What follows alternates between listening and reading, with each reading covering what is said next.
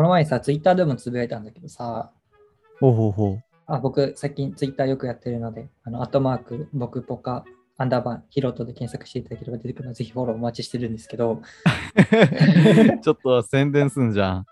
あの、パキスタンっていう国があるんだけど、中東にね、ウズベキスタン？ん？パキスタン。ああ、パキスタンね。パキスタンの形が可愛いなっていうふうに最近思ってさ、また不思議な話になってきたね。なんかちょっと怖いんだけど。怖いっていうか、ちょっとカンガルーっぽい形で結構可愛い。はいはいはい。あとね、コンゴ共和国っていうアフリカにある国も、うん。あの、ツイッターの鳥みたいな形してるから可愛いなってって思えるんだけど、もう発想がバカリズムなんだけど。こう思ってこうの発想じゃん。あの結構、結構そういうふうに視点で見ると世界地図って面白いよっていうふうに思う、あの伝えたいなと思って、おお、今日はちょっと勝ちこ勝ち込めの感じじゃん。全然賢く、どうした。賢かった？最近ね、あの世界地図にはまってまして、世界地図にはまってる？それってちっちゃい頃に国旗にはまるみたいなやつじゃないの？そそそんな感じどういうこと？の延長線上ではないんだけど、あの、なんでハマったのもともと世界遺産検定を受けたいなと思って、へえ、世界遺産検定なんだなんだ。そうあって、ちょっと世界遺産的な知識をちょっと手に手に入れたいなみたいなこととか思ってて、はい勉強してたら、あの、まあ、どこどこの国にある何々遺跡とか出てくるわけですよ。おうおうおうあの宗教上の建物とかで、まあ、その宗教でこういうところがあの発祥で、で、誰々さんが巡礼して飛び立った地があるあるから、ここの地は聖地として崇められてますよとか、はいはいはい。あとは、昔ヨーロッパで戦争が起きて、その間に建てられた要塞の跡地だから世界遺産に登録されてますよとか、うんそういうのはいろいろな文脈のもと世界遺産が登録されるんだけど、はいはいそ。の世界遺産を勉強する中で、なんか世界の地理の関係って全然知らないなっていうことに気づき、おお、ほうほうほう。そうだから、そのどの国にがどこにあるかとか知ったらより深く理解できるなっていうことを思い立って、うん。よし、世界の地理を勉強しよう。ああ、なるほどね。世界遺産をより楽しむために、そうそうそう。その位置関係みたいなね、旅行とか行く上で、ああ、あそことあそこ一緒に抱き合わせれるじゃん、みたいなっていうのは、もうそれ分かんないとできないもんね。そうそうそう。あと、あ、こことここ戦争してたけど、今こんなに国として離れてるんだみたいなとかさ、おお、なるほどね。こんだけでかかったんだ、みたいなねそう。そう。その大航海時代とかには、そのイギリスとかフランスとかが、あとオランダとかがさ、うん南米とか北米とかに侵略、侵略っていうかさ、行ってたから、うんそ。こでその南米とか北米の間には、今でもなんかイギリス領とかオランダ領とかがああったりするとかもあるわけよ。うんうんうん。で、そういうのの魅力にちょっとドハマりして、うん。で世界の地理関係をちゃんと理解しようっていうふうに思い立ったわけど。なるほど。で、めっちゃ調べて。で今、うんあの僕、国連加盟国が193カ国がなんかあるのかな、うん。まあ、そこはもう全部、何々って言われたら、あ、ここの場所だっていうふうに言えるぐらい、全部国の名前と地理は把握してるっていう状態えになってます。ー、すごいじゃないですか。だから世界史地理の勉強とか、改めて知る感じなんだね。そうそうそう。で、その、なんでさ、いや、大学院生だったらそういうことや覚えとけよって思ってくださる方も多いと思うんだけど、そうだね。普通なら、やっぱ大学受験とかうん、で地理はやるでしょ？そうそうそうのね。だからあながね結構知ってる人多いんじゃないのって思われてるかもしれないんですけど、まあ、僕たちナンサナンタって高専生っていう場所、分類の人なわけですね。そうだね。なかなか、そう高校生、大学生、高専生みたいな、実はその小分類がいるのよ。短大生とかさ。そうそういそうう短大生よりも、専門学生よりも少ない部類がいるからね。高専生。世間一般的にあまり認知されてない分類なわけでって、まあ、その高専っていう実態をちょっと今日は話していったらいいのかなっていうふうに思うんだけれど、ああ、そうだね。やっぱ今、事実回線とかさ、うんで、高専とかが取り上げられてるから、あそうそこって実際どんなとこなんていう。もし、自分の子供がそこの道に踏み入れるってなった時に、多分、そこどこなん？大丈夫なん？っていう人が結構いると思うから、うんまあこういうとこなんですよっていうのをちょっと話したら、気になる人は少数派ながらいるかもね。僕たちのアイデンティティをアイデンティティを生かして、そういうところをちょっと話していきましょう。確かに話していきましょポクポカ。はあ、う。こんばんは。好きな国の名前はサントメ・プリンシペ。どうも、ヒロトです。初めて聞いたのよ。こんばんは。好きな国旗の形はネパールです。コータです。で あの、ギザギザしてるっていうところ？うんそうそうそう。見たことない。みんな多分一度は見たことある矢印みたいななんかギザギザの形のやつ。しかも変わった国の国旗の形ってそんなネパールぐらいしかない気がするけど。そうそうそう。まなんで、なんで四角、なんでさ、その四角ベースの中にその形書かなかったって思うじゃん。人丸で言うと、あの赤い丸の部分が浮かんでるみたいな、その丸い国旗になってるみたいな、そういうイメージなのよ。ああ、まあ確か四角でくぐっちゃえばね、あの、そうそうそうそうそう。ね、よくある国の国旗の形にはなるね。そうそうそう。なんでそこでちょっと独自性出したっていう。そもそも旗としてヒラヒラするかも不思議なのよ、あれ。逆にあれ変わっていいんじゃない？個性的で。いやだから俺は好きなのよね。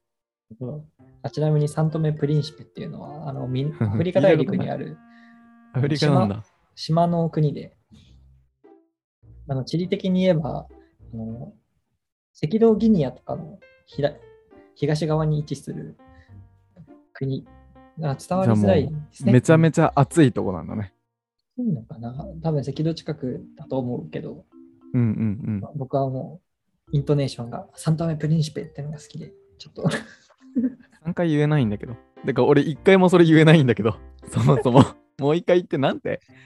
サントメ・プリンシペ。サントメプリン？サントメ・プリンシペ。サントメプリンシペ。いいね。なんかそういう珍しいとことのハーフに生まれたかった。あ僕、サントメ・プリンシペと日本日本のハーフなんだって。え？日 本で1人しかいないハーフですみたいな。ちょっと羨ましくない？ハーフも羨ましいし。え、ちなみにハーフじゃん何語喋れんの？えっ、と、日本語とサントメプリンシペ語。言いてー。言いてー。サントメ・プリンシペ語があるかどうかわかんないけど。ああ、わかんないけどね。うんそまあまあまあう。日本でとパプアニューギニアとかのハーフに生まれたかっパプアニューギニアの。でも変わっでも逆にさ、クォーターとかでさ、僕4つのあの国のうち入ってますとかもかっこよくない？た。ああ、サントメプリンシペとパプアニューギニアとうん。赤道ギニア、あと日本みたいな。すごい変わったところだね。うん俺ちょっとヨーロ ヨーロッパ系の血が入ってほしいなと思うけど。ああ、ヨーロッパと、なんかいろんなさ、地域の血が混じるとすごいかっこよくなったりするよね。うんヨーロッパとアジア。ヨーロッパとアジアってすごい美人生まれるよね。そうじゃあ僕の兄はドイツであのヨーロッパ人の人と結婚していただいて、可愛い甥っ子か姪っ子が見れると嬉しいなっていうのは、まあ、毎回置いといてみたいな入りになっちゃうけど。うん。まあそれは置いといてするからね。うんちょっと高専についてちょっと話してみたいなと思ってさ。うん。で、まずは高専はどんなところかっていうところをちょっと紹介したいなと思って、僕今、独立行政法人国立高等専門学校機構っていうところのホームページを開いていまして、うんうんあの高専とはどんなところやっていうところが書かれているページがあるので、ちょっとそこを読み上げさせていただきますね。うん。はいはいはい。あまあ、あまずね、高専とは何ぞやっていうところね。で、書いてあるところは、高専は大学の教育システムシステムとは異なり、社会が必要とする技術、技術、技技術、技術者を、技術者を養成するための機関ですと。で、中学校の卒業生を受け入れ、5年間の一貫教育を行う高等教育機関として設立されていて、えっと、現在は51個の国立高専と、あ51個の国立高専があるそうです。うんうんうん。だから多分、各都道府県に1個ぐらいはあるみたいな認識だよね。そう、そうだね。で、えっと、まあ5年間の本科っていう過程がある中で、2年間、5年間本科っていう過程があったその後に2年間の専門教育を行う専攻科っていう過程もありますよっていうことが書かれています。で、主に高専では幅広く豊かな人間教育を目指し、数学、英語、国語などの一般科目と専門科目をバランスよく学習できると。バランスよく。でそう実験実習を重視した専門教育を行い、大学とほぼ同等レベルの専門的な知識と技術が身につけられるっていうところが特徴らしいです。で、まあ、卒業研究っていうものを書かされたりして、まあ、エンジニアとして自立できるような応用能力とか、学会発表できるような高い研究水準とかも持ち合わせるよっていうのが紹介として書かれている。まあ、ちょっと盛りすぎな部分もありつつ、まあ確かにそんな感じかなっていうところあるね。うん。ここにも書かれているとおりさ、数学、英語、国語などの一般科目っていうところに書かれてるから、あんまりそのさ、まあ、物理とかそういうところはめっちゃ勉強するんだけど、あのそうそうそ地理とかね、世界史とか日本史とか歴史う。やっぱ技術系だから、バリバリの理系なんだよね。うん多分感覚的に言うと。そうこんな感じの学校に僕たちはいて、そう。皆さんの、そう、うん皆さんの子供も入る可能性があるわけですよ。お子さん、お孫さん。なぜならって、言われるかもね。そう、県に一つずつあるから、しかも、うんここのあのあるところが、その県によって高専って学力全然違うんだよね、確か。そう違うよ偏。差値4、50ぐらいから65、70近くまであるでしょ70近くあるかどうかわかんないけど、地方の高専は結構優秀って見られがちで、でもなんか、僕の中の勝手なイメージだけど、都内にいると、都内の大学院生、大学生とかに言うと、なんだろろう、東大とかさ、そういうところにもさ、あのめっちゃ高専の優秀な人たちはさ、編入とかしてさ、し。かもその高専の中の超優秀な人たちってさ、その東大とかさ、そういうところにいたとて、もともと実験とかができる人たちだから、その中でも超優秀で見られがちなんだって。なるほどね。だから、すごい一定層の中では高専ってめっちゃ優秀じゃんって言われてる人もいれば、そなんか都立の高専ってあんまり偏差値的には高くなかったりするのかよくわかんないんだけど、高校生とかに僕高専出身ですって言うと、ちょっと、う。うん。あ、そんな頭良くないんだなって思われがちではあったかなっていう印象がある。うんうんうんうん。そう。でもう、あのーもう高専を端的に表すと、うん。超自由。とにかく自由で、宿題とかも少ないし、だからさっきヒロトが言ったみたいに、すごい賢い人と、極端に言うと社会のゴミみたいなクソになる人が生まれるところっていう印象だよね。超自まあ、超自由でもなくない？自由でもないかな。でもだってさ、私服とかさ、で、携帯とかも全然。私服じゃない高専とかもあるから、ああ、そっかそっか。3年生までは制服着なさいみたいなとこもあったりすああるから。、そっかそっか。まあ、僕たちの言ってた、まあ、高専っていうのは比較的自由な高専だって。でもさ、そうだね。その4、5年生とかになったらレポートとかさ、実験とかさ、やらされてさ、課題に追われるわけじゃん。で特に建築学科とかだったらさ、設計の課題とかがめちゃくちゃ出たりするからさ、ああ、自由だけど。ど、その学校に制約される部分が多いなっていう。うん。でもなんかさ、あのーやっぱ高校と違って義務、義務で進んでいくわけじゃないじゃん。1年経ったら2年生になります。2年生になったら3年生になります。ってわけではないじゃん。いようと思えば留年して10年ぐらい入れるじゃん。しかもうん、そうそうそう。しかも、なんかあの留年とかしそうになったら、すごい助けてくれるっていうよりも、ちゃんとやんなきゃダメでしょみたいな。でも遊んでたんでしょみたいな感じになっちゃうから。結構まあ容赦なく留年するじゃん。個人の一裁量に年に一人ぐらい任せられてる部分は多いね。そうそうそうそう。でさ、その高専のホームページはまだ見てるんだけどさ、うん。なんかすごいことが書かれててさ、何？あの技術創造立国にふさわしい高等あ国立高等専門学校の制度っていう欄があって、こうん。こに少人数クラス編成、さらに教授、准教授などの教育スタッフによるききめ細やかな教育指導 あとね、ここに書いてるのが、でこれが多分一番高専の売りにしたいところだと思うんだけどさ、うん。卒業生に対する求人倍率は約10倍から20倍。就職希望者の就職率、ほぼ100%。ああ。よく言う高専の歌い文句だね、ここは。そうだね。そうだね。就職に困りませんよとか、そう、就職に困んないよね。大手に就職できますよみたいなところを言って、まあ、ちょっと騙されて入ってくる学生も多かったりするのが高専の特徴かなと思いつつ まあ、大手に入れるのは本当に上の一握りだけだからね。握りだけか高専生。一握りじゃゃない？クラスで10人ぐらい大手いくかないああ、そうだね。?JR 系4と分の1か電力。電力関係とかガスとか、そうだね。結構世の中的に行けばね、大企業に行く人は多くない？ああ、そっかそっか。まあそうだよね。って考えれば、まあでも、まあ大企業に入ったとて、その大企業の中でどのレベルに入れるかどうかは各会社変わってきて、別にそんなにいいなとは思わない部分とかもありつつ、うん。僕らのポカポカ妄想日記。高専の5年間ってどんな感じだった？高専の5年間はね、うん。まあ目まぐるしかったけど、確かに専門性を身につけるっていう意味では、うんうん。ある意味結構強かったと思うんだよ。うん。で、俺は編入っていう形で大学に進んでるからさ、うん。そう、編入っていうのは大学に途中からいい入れてってするんだけど、試験受けてね。まあ、だから説明的には、あのでね、高専っていうのは、中学卒業時から5年間入るわけで、その5年間卒業したら、短大卒と一緒の資格が高専に入った時点でもらえるんだよね、卒業したら。そうで、短大の同じ資格までなったら、えっと、世間一般的で言うと、大学2年生の卒業と同等になるから、そう高専生だけね。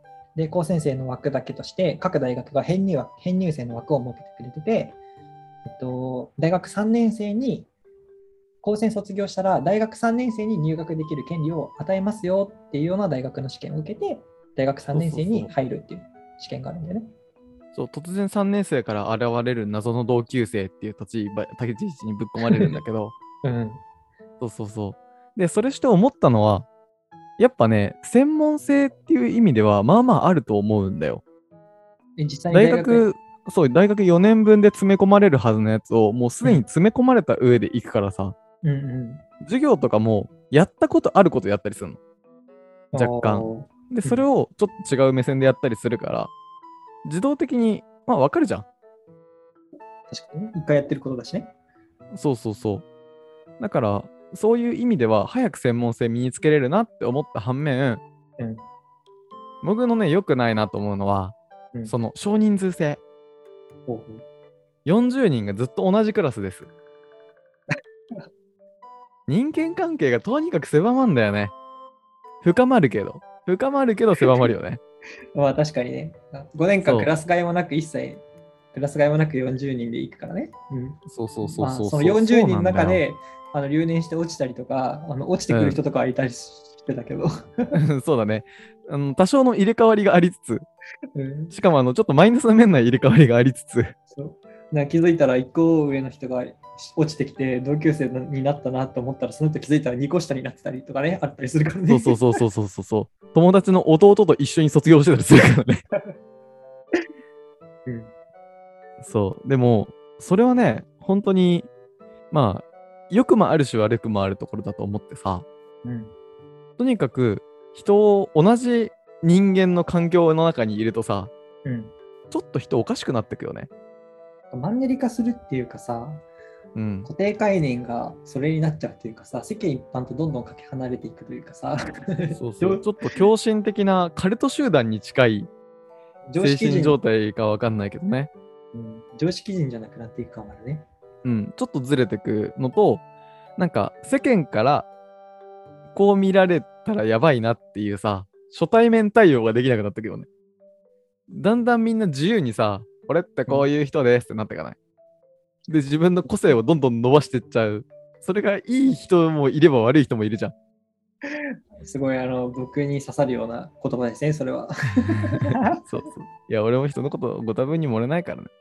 だから、う んその個性をよく最近日本でも言うじゃない？個性を伸ばしなさい。うんとにかく伸びますよ、高専は。個性だけが伸びていくから。社会性よりも。まあ良くも悪くもね。うん。でもそれによって、そう、すごい深い仲の友達とかさ、うん生まれるやん？こうやってポッドキャストやってたりする。うんでも、人生の中で会える人の数は減るなと思って編入した俺は。その普通、普通、まあ、これが世間の普通なのか分かんないけど、今のうん日本の教育上は、その中学卒業したら高校に進学して、で、高校進学した後にはセンター試験を受けて大学に入学して、で、まあ、大学生として生活するっていうのが一般的な流れだと思うんだけど、うんうんうん。その、その場合ってさ、高校に入るタイミングと、大学に入るタイミングで2回人の入れ替わりがあるわけじゃん。周りの環境が変わるわけだから、その分そうだね。交友関係が広がるんだけど、そでしかも高校のうちだと、高校の中でもクラス替えとかがあってさ、まあないか困るか分かんないけどさ、その同じ高校内で学年っていう単位でさ、知り合いが増えていくじゃん。う。うんうんうんうん。でも高専の場合はさ、学年っていう単位でまあ増えていく人もいれば、そのクラス内だけでしか生活しない人とかもいるからさ、あのそうそうそう。こういう関係の幅は絶対広がらないよね。そう、広がりづらいよね。うん。わかるわ、それは。え、じゃあさ、ちょっとふと、あまあ僕たちは高専を、まあ無事2人とも卒業できたわけですけど、うん。親目線に立った時に、子供に高専を行かせたい、高高専に行かせたいかどうかっていうのをメリット、デメリット踏まえながらちょっと話す。なんかまた難しいですね。僕の個人的な意見から言うよ。はいはいはい。な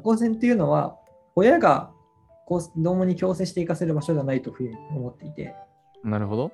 なぜかというと、その親はさ、就職率100%とかさ、うんうんうん。ここに入れば将来は安泰、まあ、正直将来は安泰って言ったとは思うけど、うん。でも、その高専に入った途端、まあ、僕たちの場合は建築なわけだ、建築学科だったわけだから、もう本当に建築の道しかもう定められてない、もうそのレールができちゃうんだよ、中学卒業して、高校入学時にはもう高専に入ってしまったら。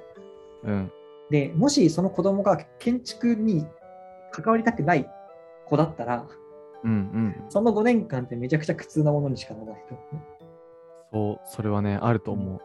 だから、その子供が本当に技術者としてやりたい。例えば高専にもいろんな学科があって、機械科だったりとかさ、そのパソコン系にやる学科とかもあるから、その僕は将来プログラマーになりたいから、それを早くから実践して勉強したいんだっていうんだったら全然行くのはありだと思うんだけど、うん。その子供が自主的になって。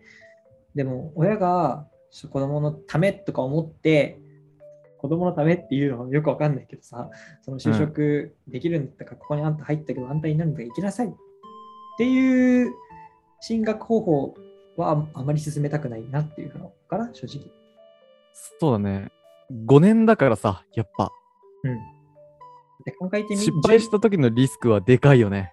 そう15年間、15歳の時から20歳までの5年間いるわけじゃん。で20歳までのさ、5年間ってさ、人生にのその子のうちの4分の1を占めるわけじゃん。そうそうそう。て一番なんていうの、しかも将来何したいとか、結構考えがちなね、うんいろんなとこに憧れてみたりとかさ、そうそうそう。っていう年代なわけじゃん。そだからもうそもそも、もう建築に進みたいからどうしても生かしてくれみたいな子供だったら、まあ、しゃあないか、行ってもいいよってするような場所だよね。う。どっちかっていうと。逆に建築とかだったら、なおさら普通校に進学して、もっと建築の、なんかそのさ、学部によってもさ、建築ってさ、そのいい先生とか悪い先生、悪い先生はいないと思うけど、その特色があるじゃん。各大学によっても。あるある。全然違うよね。そう。だから、例えば設計に進みたいのか、設計に行きたいです。なのか、実際に建物を建てたいです。なのか。まっていうのでもさ、大学違ったりするじゃん。そう建物を建てるための管理をしたい人たちなのか、実際に自分たちで家を作りたいっていうふうに図面書いてね、設計したいのかっていうところの人もいれば、うん。すごいいろいろなことがあるから、そそういうところを思うには、なんだろう、中学卒業時に建築に進みますっていうのは結構決めすぎな部分もあるなって思わない？うんうん、間違いない。うん僕とかもそうだしけど、今、建築、もともと高専で建築やってて、まあ、僕は専攻科っていうところのプラス2年の過程まで進んで建築をやってたけど、うん、今全然建築と違うところにいるし、うん確かに。就職先もそうだね建築とは全く違うところに行ったりもするから、うん。そういう目線で考えたらね、ちょっとね、あの視野を狭めかねないから、高専に入っちゃうと、そこは気をつけた方がいいなっていうポイントだね。そうだね。もう迷ったら高校に入れるべきだよね、普通の。そう。あの、普通に考え強てさ固な、そう強固な頑固な意志があって、俺はどうしても高専に行くの子供以外はやめた方がいいよね。やめた方がいい。だって普通だったら高校でさ、自分の視野を広げてさ、あ世の中にこんな仕事があるんだとかさ、わかんない。まあ、受験勉強とかに忙しくてそういう時間がないかもしれないけど、そうやってね、道を決めちゃうよりかは、高校に入ってね、その自分の可能性っていうものをさらに広げていってもらった方がね、楽しい道が開ける人もいるのかなっうんうんうん。て思ったりするかな。うん。そうだね。でも結構うん。4年生ぐらいでさ、辞めて就職するみたいな人も逆にいるじゃん。いる？いた？いた？いた。なんか話とかもたまに聞くけど、それならもう中学卒業してさ、就職した方が、障害的な年収とかさ、技術者のレベルとしてはさ、そっちをやった方が絶対いいわけじゃん。そこで卒4年生で諦めて就職するぐらいだったら。えでも一応こう4年、高専の4年生まで行けばさ、高卒の認定は取れてるからさ、高卒あそうなんだとして働けるから、それ中卒とは全く違うよ。それは全く違うんだね。うん。でもなんかどうかなと思ったりするわけよ。うんでもなんだろう、子供が将来楽してお金を稼ぎたいっていう、将来楽してお金を稼ぎたいって思うかわかんないけど、その中学時点で。うんうんうん。でもすごい安定を求めるっていう人でも別に向いてるのかなと思ったりするね。ああ、なるほどね。うん、だって、高専の過程をしっかりやれば、技術者としての知識や経験というものは深められるわけであって、まあ、結構つくからね。で社会に出て、まあ、その高専で出た知識そのままで働けるかっていうのは違うかもしれないけど、うんまあ、その資格を取得するようなさ、知識も得れるわけだから、それで資格とか取っちゃえば、将来的には安泰になれるよね。そうだね。現実的に言えば。現実的に言えば、それ結構、それ結構言えててさ、うん大学、高校行って、専門的な、例えば、なんとか学科の大学に進んで、で、就職してっていうまでの知識を、マイナス1年で全部受けれるわけだからね。うん、そう。だからまあそういう意味では。ポカポカ。コータはさ、高専からさ、大学に編入したわけじゃん。うん。その高専から大学に編入したときに、高専と大学の違いみたいなのって何か感じた部分である？高専と大学の違いはね、うん。モチベが高い。大学生の方が。それはなんでやっぱね、あのー高校生、中学校、中学生がさ、うん。中学生が建築家になりたいですっていうのとさ、高校生が建築家になりたいですっていうのってさ、全然重みが違うじゃん。うん。その重みを持って建築にやっぱ進んでる子たちだから、うんうん。やっぱね、ちょっとやる気あんのよ。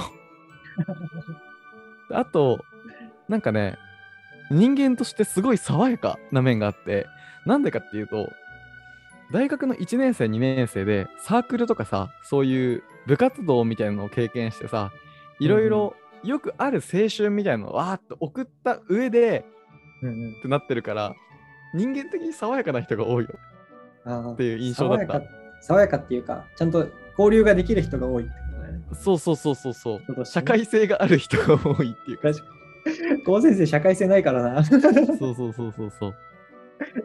だから人間としてすごい魅力があるなっていう人はさ、うんどっちかっていうと大学の方が多いイメージかな。うん。うん。っていうのは次はわかるな。で、大学院、僕もあの高専出て大学院に来たんだけどさ、うんうんやっぱ大学からその上がってきた大学院生と話してても、大学ってキラキラしてるなっていうか、ね、思う部分もあるからね。なんか、だってさ、まあ、わけのわからない同級生が3年生に出現したらさ、普うん通そんな仲良くなんないじゃん。ねだって高専の時とかさ、留年したやつと全然仲良くできないじゃん。そうそうそうそうそう、全然仲の輪に入れられないけどさ、うん。でも、まあ言うて大学も1、2年生、まあ大学も5年言うてクラス一緒か。4大学年。の場合はね、うん。そう、一緒じゃん。なのに、その輪が出来上がってんのに全然入れてくれてさ、うんすごい仲良くしてくれたりとかしてさ、うん。大学の子たちはすごいいい子でした。いい子だった。柔軟性があったな。まあ、変に尖った中学校生活を送ってきた人には高専おすすめかもしれない、逆に。や、どうかな。でも本当に、そういう社会性とかいいから、とにかく極めたいんだって人に向いてるかもよ。でも極めたいんだっていう人にとってはちょっと物足りなさがあるかもしれない。でも、それこそさ、普通の高校に比べて宿題は少ないじゃん。特に宿題は1、2、3年生とかさ。あとそもそもね、あと、センター試験とかいうそういう一般教養の勉強をしなくていい部分もあるから、時間はあるっちゃあるね。そう。それでぶっ飛ばしで地理とかほとんどやってないから、ヒロトが今地理に興味持ってたりとかもするわけじゃんか。そうそう。そうだから、自分の時間をそれに当てれる人、うんうんとにかく遊んじゃうみたいな人じゃなければ、その、向いてるかもね。極めたい人。強靭な精神力。っていう人には向いてない。向いてるかも。うん。そうだね。高専に入ってよかったって思う。まあないものねだりに、うん 俺ね、こんだけボロクソに言ってきたけど、俺、高専に入ってよかったと思ってんのよ。あ、そうなんだ。うん。やっぱね、そのセンター試験はした方がいいとかって言うけど、うんその、その時間をもっと別の人との交流とか、うん。うん趣味とかを広げたりとかっていうのに当てれたから、うん。うんうんそう。まあ、紆余曲折ありましたけど、なんとか就職できてるから言えるんだと思うんだけどさ。でも確かにさ、うんコータはどう思ってるかわかんないけどさ、普通に高校入ってさ、うんセンター試験受けてさ、編入したさ、大学にさ、入れる実力あったと思う。俺はね、なかったと思う。だよね。正直ね。僕も今さ、うんうん。大学院に進学するけどしてるけどさ、うんあの今の大学院にさ、あの高校からセンター試験受けてさ、この大学に入学できるかって言ったら絶対無理なの。そこはなかなか難しいからね。でも、そう、あの、そんだけ頑張れたかどうかっていうのを考えると、うん。その、ちょっと特殊なルートなんだけど、うん。うまいこと食い込めれば、すごい楽に進んでくるんだよ。あの専門知識を持ってますっていう武器をもとにそうそうそうそう。あ結構優遇してもらえる部分は結構あるからね。しかもその5年間で、結構、まあ、あの、臭い言い方をすればかけがいのない友達と出会えたじゃないけどさ、やっぱ、その、何、そのさ、数人の中でさ、何回も卒業旅行したりしてんじゃん。高専だからさ、うんそう、高専で一回卒業旅行して、うんうん、大学出た年で、なぜかそのメンバーでまた卒業旅行して、あーまあ、ヒロトとかが院にから出るからさ、また卒業旅行しようぜみたいな話になってるわけじゃん。なるね。そうそうそう。で、まあ、こんだけ離れても、ズームしてつながったりとかっていう、こういう、ここまでの仲の深まり方って、うんうんやっぱ5年間ずっと、まあ、俗に青春と呼ばれる期間をさ、うん一緒に過ごして、もうあの、気を使うとかが取っ払われてきたから成立するものだってさ、うんうんよくあるじゃん。結局中学校とか小学校の友達が一番仲良かったかな。未だに繋がってるかなって結構聞くじゃん。うんうん一番気兼ねがないかなみたいな。久しぶりに会って喋れるのは結局小学校の友達だよなみたいになって、やっぱ義務教育長い間一緒にいるからだと思うのよ。人となり知ってるし、小学校6年間一緒にいてさ、みたいな。うんヒロトはあの転校したりとかしてるけど、うんうんだからそういうのを結構いい年で得れたっていうのは、高専のメリットではあるよね。ね、そう。普段の実力以上の場所に自分が持ってるポテンシャル以上の場所に行けるっていうのはすごい高専の大きな魅力だなって思ってるし。うん。だから僕も得だなっていうよりかはなんだろう僕の場合は高専に入った瞬間に視野を狭められるなっていうことに気づいてそれに反発しまくった結果どんどんどんどん道をそれていったっていう人物で僕。あで結構建築ってなんぞやからなんかその街づくりとかそっちの方に手を出し出してそこからまた変なところに行って変なところに行くんですけど僕は そういった意味でそのうまくしかもでも建築っていうバックグラウンドがあるおかげでなんだろうさ建物を建てるときってめちゃくちゃ考えるじゃん物事をそうだね。例えばどういう場所にしたいのかっていうところから逆に構造的にどういうふうにしなきゃ建てられないのかであったりとかあとはじゃあその建物を環境的にどういうふうな配慮をしなきゃいけないのかって、すごいいろいろな様々なところに目を配らなきゃいけないっていうことをさ、うん。教わったから、それがその建物を建てる以外じゃなくても、例えば何かを企画するときとか、うん。一つのプロジェクトを動かすときに、その一つのプロジェクトを倫論理的に組み立てられたりとか、はいはいはい。あとは、そのね、プロジェクトを行う上にさ、他に気をつけなきゃいけない視点とかを、こういう視点も見なきゃいけないよなっていう、そういう視点を見つけるうんのは、その建築っていうバックグラウンドがあるおかげで見つけられた部分がすごい大きいなって思っああ、そうだね。てね。結局飛ぶ人は飛ぶのよ。俺はもうあのすぐ、すぐ基盤ができた途端にジャンプしちゃうからさ。だから人間関係を広めたかったから、高専卒業して就職せずに大学行ったりとかっていう選択肢があるじゃん。確かにね。そうだね。そう。そこに固執せずに飛んできがちな人はいいかもよ。逆に。うんうん、ちゃんと踏み台にできる人。なんか苦しみながらもね、その、まあ、受け入れつつ、そこから離れる方法を模索できたりとか。そうそうそうそう。自分がそういう人は長いからね、たちとは思えないけど5年もあれば。うん。うんでも、中学卒業時に自分が何やりたいか、もやもやしている人には、高専はおすすめしないです。もう絶対ダメ。ダメ絶対。あでも逆に、まだあの、なんか、うん高専入っちゃうぐらいなら、まだ何何にも考えずに高専入っちゃうぐらいなら、一回お酒とかに溺れた方が全然いいと思う。人生として。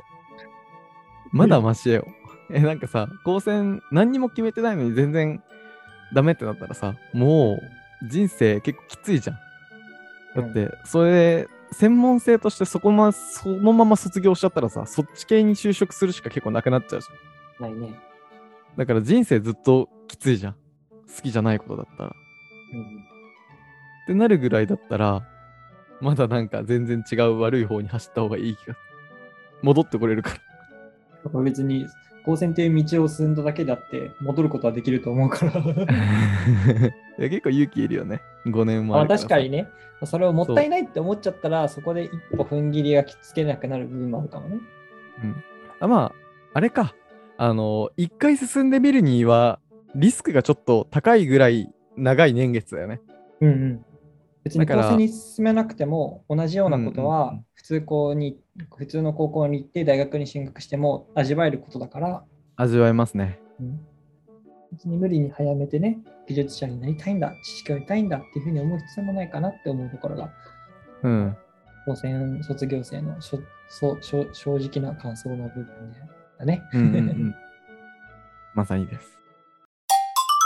ぽかぽか僕、私、高専こういうところ行きたいですとか、あの両親御さんで高専でこういうことさせてみたいんですけど、合ってますか？みたいなことをこう送っていただければ、あの僕たちは高専のプロなので、そうだね。あの僕に今関してはプロって言えることないけど、ある意味高専のプロだよね。う高専に7年間いたんで、僕は。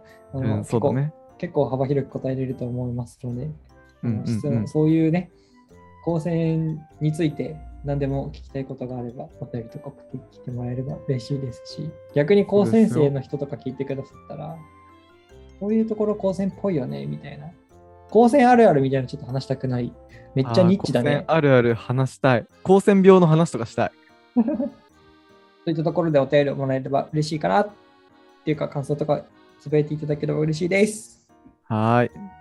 ではでは、じゃあ、SNS 関係だけ紹介していきます。まず、概要欄にリンクツリーっていうサイトを貼ってます。そこにアクセスしてもらえば、Gmail であろうが、えー、Twitter、Instagram であろうが全部アクセスできますので、それをちょっと活用してみてください。